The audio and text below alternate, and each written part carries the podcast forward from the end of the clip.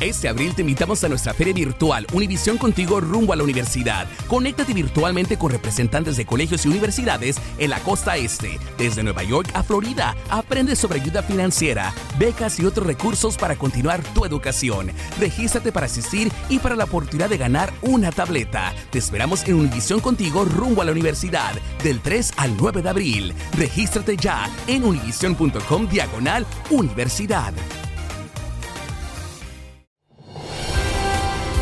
Hola, soy Jorge Ramos y a continuación escucharás el podcast del Noticiero Univisión. El programa de noticias de mayor impacto en la comunidad hispana de Estados Unidos. Muy buenas tardes, les saluda Maite Interiano. Comenzamos hablando del gigantesco sistema de tormentas que se formó en el Pacífico y que está penetrando al norte de California, aunque sus efectos se sentirán en todo el estado. El Servicio Meteorológico advierte tomar todas las advertencias muy en serio y prepararse para nuevas inundaciones, colapsos de laderas, árboles caídos y cortes de energía. Luis Mejid nos tiene más. La bahía amaneció con furia. Las primeras lluvias llegaron temprano a San Francisco, el comienzo de lo que el servicio meteorológico describe como una tormenta verdaderamente brutal. Es algo serio, esto es una tormenta intensa y no es una, sino van a ser dos y tres durante la semana que venga. Media hora al sur de San Francisco, el vicealcalde de Hispalo Alto está preocupado. El arroyo que bordea la ciudad se desbordó el fin de semana. El estacionamiento de este edificio quedó cubierto de lodo. En este momento estoy abriendo mi camioneta y mira, mis documentos, mi monedero, todo invadido de, de lodo, mis carteras, todo, mira, mi dinero recién están terminando de limpiar. El temor es que pronto tengan que hacerlo de nuevo. El fin de semana nos agarró desprevenido. No pensamos que se iba a inundar donde, donde estamos y pues lamentablemente pues se llenó de, de agua. Pocas millas al norte, en este vecindario de casas móviles en Redwood City. Pues preocupados, mi esposa no va a trabajar, por lo mismo no vamos a trabajar para estar preparados por cualquier cosa. Haroldo Agustín no quiere que la tormenta lo vuelva a tomar de sorpresa. Así comenzó el año hace apenas tres días. Hoy quiere irse antes. Pues no podemos hacer nada, nomás pues salir y buscar un lugar donde albergarnos por mientras. Desde el espacio, la magnitud de la tormenta es clara. Las nubes cubren toda California. El gobernador de California declaró estado de emergencia en toda California a medida que lo peor de la tormenta continúa acercándose a la costa. Los meteorólogos dicen que el volumen de agua que va a caer en la región superará récords históricos, pero advierten que no será suficiente para borrar años de intensa sequía. Regreso contigo, Mighty. Muchísimas gracias, Luis. Vamos a estar muy al pendiente y precisamente para saber qué nos esperen en materia del tiempo en los próximos días, pasamos con nuestra meteoróloga de Univisión, Jessica Delgado. Adelante, Jessica. Buenas tardes. ¿Qué tal, Mighty? Buenas tardes. Efectivamente, ese es un potente sistema que claramente podemos ver en la imagen de vapor de agua, la magnitud de este sistema a medida que se adentraba a la costa de California y Oregón. Y vamos a estar hablando de que este fenómeno se le conoce como río atmosférico. Básicamente es que se forma un canal de vientos desde Hawái, arrastra toda su humedad hacia el Pacífico y la gran preocupación son las fuertes precipitaciones, además los vientos que vienen acompañados con el paso de esa tormenta. También vamos a estar hablando de las fuertes nevadas durante las próximas 24 horas. Cabe mencionar que en estos momentos millones de personas están bajo aviso por fuertes vientos, avisos por inundaciones y hasta de tormenta invernal. Estamos hablando de la trayectoria de este sistema que continuará desplazándose hacia el este, impactando desde Reading hacia Los Ángeles, con acumulados de lluvia que pudieran superar las 10 pulgadas. Además, vientos de más de 70 millas por hora que pudieran traer cortes eléctricos y también vamos a estar hablando de nevadas que pudieran alcanzar hasta los 4 pies de nieve. También cabe mencionar que las consecuencias de este sistema van a ser árboles de cortes eléctricos, deslaves e inundaciones repentinas. Así que definitivamente una situación muy lamentable para todos los residentes de California y también de Oregon que van a estar recibiendo los embates durante las próximas 24 horas. Hasta que la información, Mighty, regresa con ustedes. Muchísimas gracias, Jessica. Por otra parte, los residentes de Alabama están realizando labores de limpieza y recuperación tras el paso de las fuertes tormentas que azotaron la madrugada de este miércoles, a pesar de los cuantiosos daños materiales, las autoridades afirman que solo una persona sufrió heridas leves. El Servicio Meteorológico Nacional envió un equipo para determinar si hubo tornados. Y la Cámara de Representantes está estancada y no puede comenzar su trabajo porque después de varias votaciones no logra elegir a su presidente. La pequeña mayoría de los republicanos en la Cámara Baja hace que su líder, Kevin McCarthy, necesite todos los votos de su partido, pero varios republicanos han votado contra él. La sesión se aplazó hasta esta noche. Desde Washington, Pablo Gato nos habla de esta situación que resulta histórica. Kevin McCarthy perdió la sexta votación para convertirse en presidente de la Cámara Baja. Usted no tiene los votos, hay que buscar otro candidato, dijo esta congresista republicana.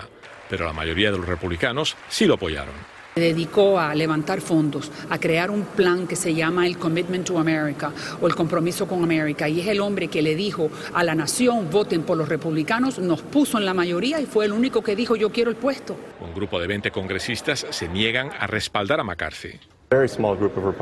Este pequeño grupo de congresistas están dando una victoria a los demócratas, se quejó este legislador que apoyó a McCarthy. Los demócratas afirman que si los republicanos tienen tantas dificultades para elegir un líder, no podrán ponerse de acuerdo para aprobar nada importante. No están poniendo la gente, el país um, primero están, están ah, haciendo política. Es una vergüenza, dijo hoy Biden. Paradójicamente, mientras los republicanos pelean en la Cámara Baja, Biden apareció en un evento junto al líder del Senado, Mitch McConnell, para promover la legislación bipartidista de infraestructura. McCarthy ya hizo concesiones al grupo de 20 republicanos. Ha cedido a peticiones eh, que esta ala extremista del Partido Republicano ha demandado y como quiera no es suficiente para ellos porque esta ala extremista lo que quiere es el poder algunos republicanos dicen que las disputas son normales en cualquier democracia. Yo no creo que es un caos, es parte de la democracia vital y cambiante de los Estados Unidos que sigue siendo la democracia a la que tenemos que imitar. Pero los demócratas insisten en que esas luchas paralizan al Congreso. Sí, porque eh, nada va a pasar, no podemos hacer nada si ellos no ah, tienen un, si no tienen un speaker. Pablo, ¿qué reacción ha tenido el expresidente Donald Trump a lo que está sucediendo en la Cámara Baja? Bueno, Trump sin duda apoya a Kevin McCarthy. De hecho, en sus redes sociales dijo republicanos no conviertan un gran triunfo en una derrota gigante y vergonzosa. Y agregó, es tiempo para los miembros del gran partido republicano para votar por Kevin, cerrar el trato y disfrutar la victoria. Curiosamente, 19 de estos 20 eh, congresistas son claramente pro-Trump, pero por el momento no ceden. Muchísimas gracias, Pablo, por este reporte desde la capital del país. Les cuento que el presidente Biden dijo hoy que tiene la intención de visitar la frontera sur cuando viaje la próxima semana a la cumbre de los líderes de América del Norte en la Ciudad de México. Esta visita, en momentos en que las autoridades enfrentan una crisis fronteriza, sería la primera vez que Biden visita la frontera desde que asumió el cargo. Líderes republicanos llevan dos años pidiéndole a Biden que vaya a la frontera. El FBI aumentó a medio millón de dólares la recompensa por información que conduzca a la detención de un sospechoso que colocó unas bombas en Washington. Un video de vigilancia muestra a un individuo con una máscara y con una capucha gris colocando bombas en las afueras de las sedes del Comité Nacional Republicano y del Demócrata. El incidente ocurrió hace dos años, el 5 de enero, la noche del asalto o la noche antes del asalto al Capitolio. Y el acusado de matar a cuatro estudiantes en Idaho enfrenta cuatro cargos de homicidio premeditado en este estado después de que fue autorizada su extradición desde Pensilvania, donde fue arrestado. Por orden de un juez, hasta que Brian Koberger compadezca en una corte de Idaho, ninguna agencia policial ni autoridad podrá hacer comentarios sobre el caso. Y la caída de un auto con pasajeros por un acantilado en California tomó un giro sorpresivo. Según las autoridades, no fue un accidente. La policía dijo que el conductor lo hizo a propósito y ahora se le investiga con posibles cargos de intento de asesinato y abuso infantil. Juan Carlos González nos tiene más. Fue un rescate milagroso tras lo que las autoridades inicialmente dijeron que había sido un accidente. Sin embargo, ahora creen que el incidente con el automóvil Tesla que transportaba a la familia Patel pudo haber sido un acto premeditado y han ordenado el arresto del padre. Dharmesh Patel, quien conducía el auto. Investigadores de la patrulla de carreteras hablaron con varios testigos durante la noche y en base a la evidencia creen que hay causa probable para pensar que se trata de un acto intencional dijo la patrulla de carreteras de California en este comunicado, por lo cual ha sido arrestado. Pero para este vecino resulta increíble que el médico de 41 años de edad, quien trabaja en este hospital, haya hecho de manera intencional que su auto cayera en este acantilado de 250 pies de profundidad. Uh, Necesitaría ver toda la información porque como yo lo conozco, nunca creería que es capaz de hacer algo así. Tanto él como su esposa Nija, la hija de la pareja de 7 años y su hijo de 4 años de edad, quienes residen en Pasadena, California, lograron sobrevivir aunque siguen hospitalizados. Se trata de una familia muy bonita y de todas las personas que viven en esta calle son las últimas que pensarías que se encuentran en esta situación, asegura. El incidente ocurrió el lunes 2 de enero como a las 10.50 de la mañana en el condado de San Mateo, en el norte de California. De acuerdo con este vecino, la familia ha vivido en esta casa durante aproximadamente cinco años y lo último que habían sabido de ellos es que partieron rumbo al norte de California el pasado viernes. Incluso dice que él también estaba fuera de la ciudad, pero que el señor Patel, antes de salir de viaje, pasó regalando estas plantas de Nochebuena a algunos de sus vecinos. Este video es de cuando llegó a su casa y resalta el hecho de que se veía y se escuchaba normal, muy contento. Por su parte, el hospital envió este comunicado en el que dicen que están tristes porque uno de sus médicos y su familia se vieron involucrados en un accidente de auto, pero que están contentos de que sus heridas no son críticas. En Pasadena, California, Juan Carlos González, Univisión.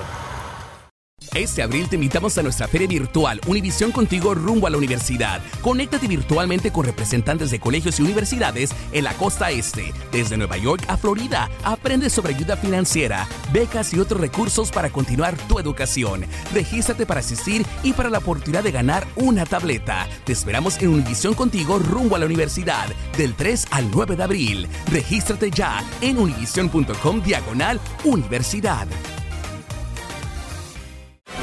Estás escuchando el podcast del noticiero Univisión. El joven defensor Damar Hamlin permanece en estado crítico, pero presenta signos de mejoría. Así lo informó hoy su equipo, los Buffalo Bills. Se espera que se mantenga en una unidad de cuidados intensivos. El atleta de 24 años se desplomó en pleno juego tras sufrir un paro cardíaco luego de impactar con un jugador de los Cincinnati Bengals.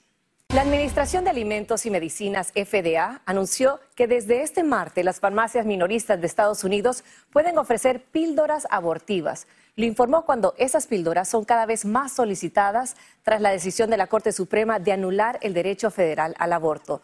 Walgreens anunció hoy mismo que ofrecerá las píldoras, pero otras grandes cadenas dicen que están estudiando qué hacer. Vilma Tarazona nos amplía. La FDA permitirá por primera vez a las farmacias minoristas y de cadenas vender la píldora abortiva mifepristón, que se puede utilizar dentro de las primeras 10 semanas de embarazo. Hasta ahora solo la podían suministrar algunas clínicas especializadas y unas pocas farmacias autorizadas de venta por correo con la orden de un médico.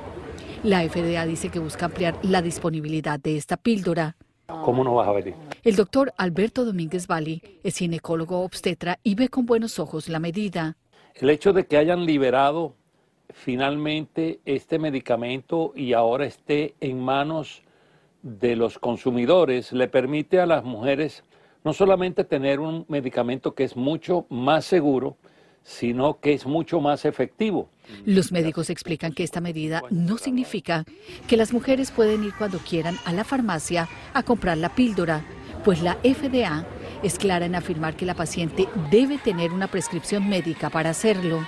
Se necesita una prescripción médica.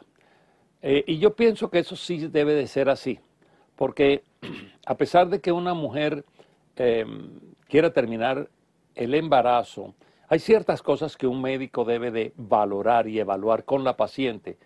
La pregunta que muchos se hacen es qué pasa en aquellos estados que tienen leyes que restringen el aborto, especialmente después de la decisión de la Corte Suprema de Justicia que lo dejó sin piso legal. Si la ley de un estado dice que este tipo de, de pastilla no se puede usar o no se puede entrar en el estado, entonces ahí ellos pueden restringir eso. Las mujeres tienen opiniones divididas. Yo no estoy de acuerdo realmente. Eh, para mí es muy importante esta etapa de ser mamá. Cada cual tiene derecho a hacer con su cuerpo lo que decidas. Las farmacias de cadena en el país dijeron que están estudiando la aprobación de la FDA para implementarla. En Miami, Florida, Vilma Tarazona, Univisión. El frecuente uso de las redes sociales podría cambiar el cerebro de los adolescentes. Un estudio de la Universidad de Carolina del Norte afirma que los adolescentes que a menudo revisan las redes son más sensibles a las recompensas y los castigos sociales generales. Pero el investigador principal dijo que no está claro si dicha sensibilidad es algo bueno o es algo malo. Unas dos docenas de migrantes cubanos que navegaban a la deriva en pequeñas embarcaciones frente a las costas de Florida fueron rescatados por cruceros de la compañía Carnival y Celebrity. La tripulación les entregó mantas, alimentos y atención médica. Esto ocurrió solo días después que otros cientos de migrantes desembarcaron en los Cayos floridanos. Y salen nuevos detalles del violento motín que ocurrió en un penal estatal de la ciudad de Juárez, en la frontera mexicana con Texas. Tras la fuga de unos 25 reos, en esa cárcel se han encontrado no solo celdas VIP, sino también armas y miles de dólares en efectivo. Ahora, para evitar posibles brotes de violencia a las Fuerzas Armadas mexicanas, están reforzando la violencia, como nos cuenta Jessica Cermeño. La fuga de una treintena de reos del penal número 3 de Ciudad Juárez, en el norte de México, ha revelado que dentro de esa cárcel estatal varios internos vivían como reyes.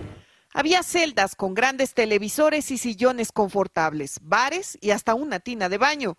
Ernesto Alfredo Piñón de la Cruz, alias El Neto, uno de los reos más peligrosos que se fugaron el fin de semana, además de una sentencia de 224 años de prisión por homicidio y secuestro, tenía una caja fuerte con dinero en efectivo, equivalente a más de 878 mil dólares. Es que en este lugar cualquier cosa podía comprarse.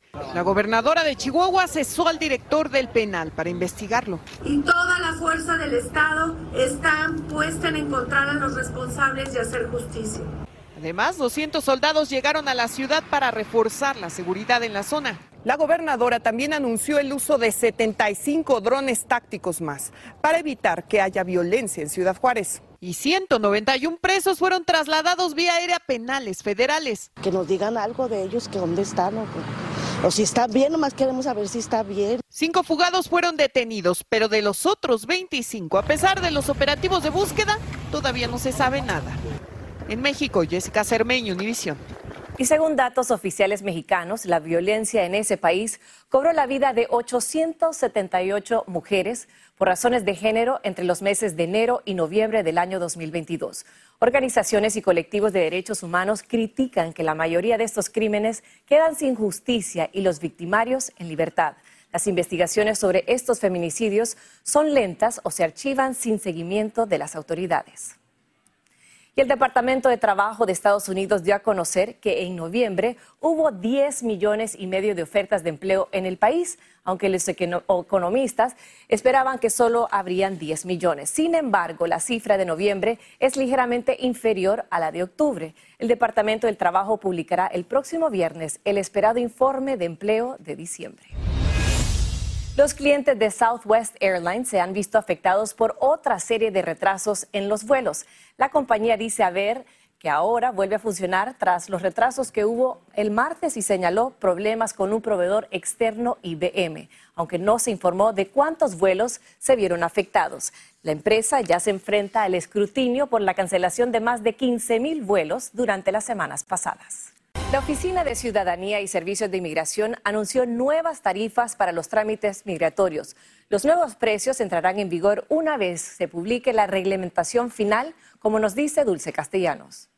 El Servicio de Inmigración y Ciudadanía anunció su plan para cambiar las tarifas de los trámites. La mayoría de los cambios serán incrementos a las solicitudes como la ciudadanía por naturalización aumentará de 640 dólares a 760 las peticiones de familiares extranjeros aumentará de 535 a 710. El registro de residencia permanente tendrá un aumento de 400 dólares. También habrá un incremento al permiso de trabajo, entre otros. Un incremento a este proceso a través de la Oficina de Inmigración obviamente va a hacer que esa barrera sea un poco más difícil de vencer para las personas y familias de bajos recursos. Habrá algunas disminuciones, como en el reemplazo de la tarjeta de residencia y en el costo de los servicios biométricos. Actualmente, de 85 dólares, será eliminado en la mayoría de los trámites. La agencia depende de los fondos que se generan por medio de estos procesos y el intento por aumentar las tarifas fue impedido por un juez en el 2020. Supone que este incremento va a disminuir el rezago que hay ahora, va a mejorar el sistema, ah, va a poder poner más personal.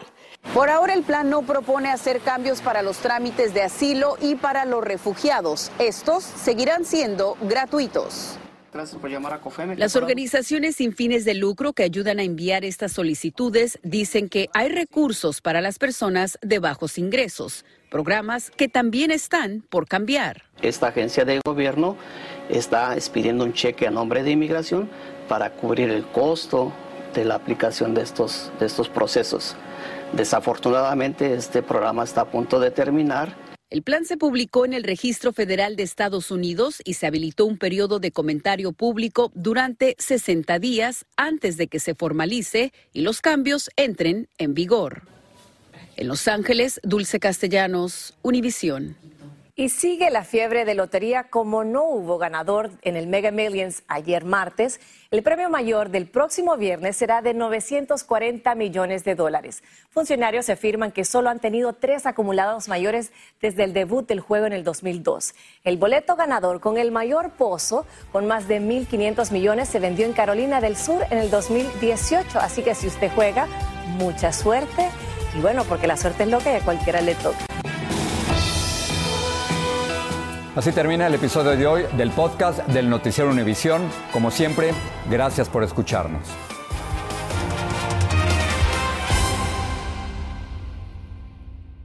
Este abril te invitamos a nuestra feria virtual Univisión Contigo rumbo a la universidad. Conéctate virtualmente con representantes de colegios y universidades en la costa este, desde Nueva York a Florida. Aprende sobre ayuda financiera, becas y otros recursos para continuar tu educación. Regístrate para asistir y para la oportunidad de ganar una tableta. Te esperamos en Univisión Contigo rumbo a la universidad del 3 al 9 de abril. Regístrate ya en univision.com diagonal universidad.